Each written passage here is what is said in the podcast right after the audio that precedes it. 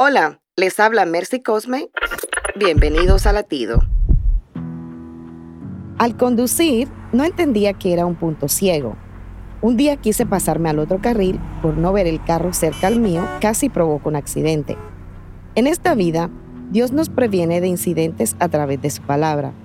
Proverbios 22.3 dice, el prudente ve el peligro y lo evita. El insensato sigue adelante y recibe el daño. Detenerse, pensar, meditar, reflexionar son acciones que nos ayudarán a evitar peligros o consecuencias que pudieran ser fatales. Dios promete guiar a los ciegos por caminos desconocidos y hacer que delante de ellos la oscuridad se convierta en luz. Así que no manejes por tu punto ciego, sé sabio para el bien y aléjate del mal. Para escuchar más latidos, visita salvationarmyradio.org.